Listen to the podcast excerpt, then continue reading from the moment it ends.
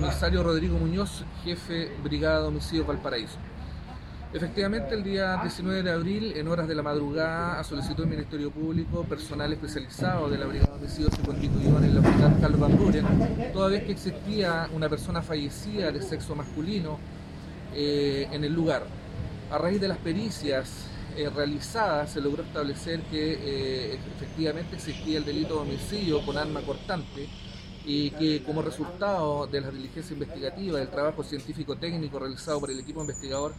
Posteriormente, el día 20 de abril, se logró la detención del autor de este delito, correspondiendo a una mujer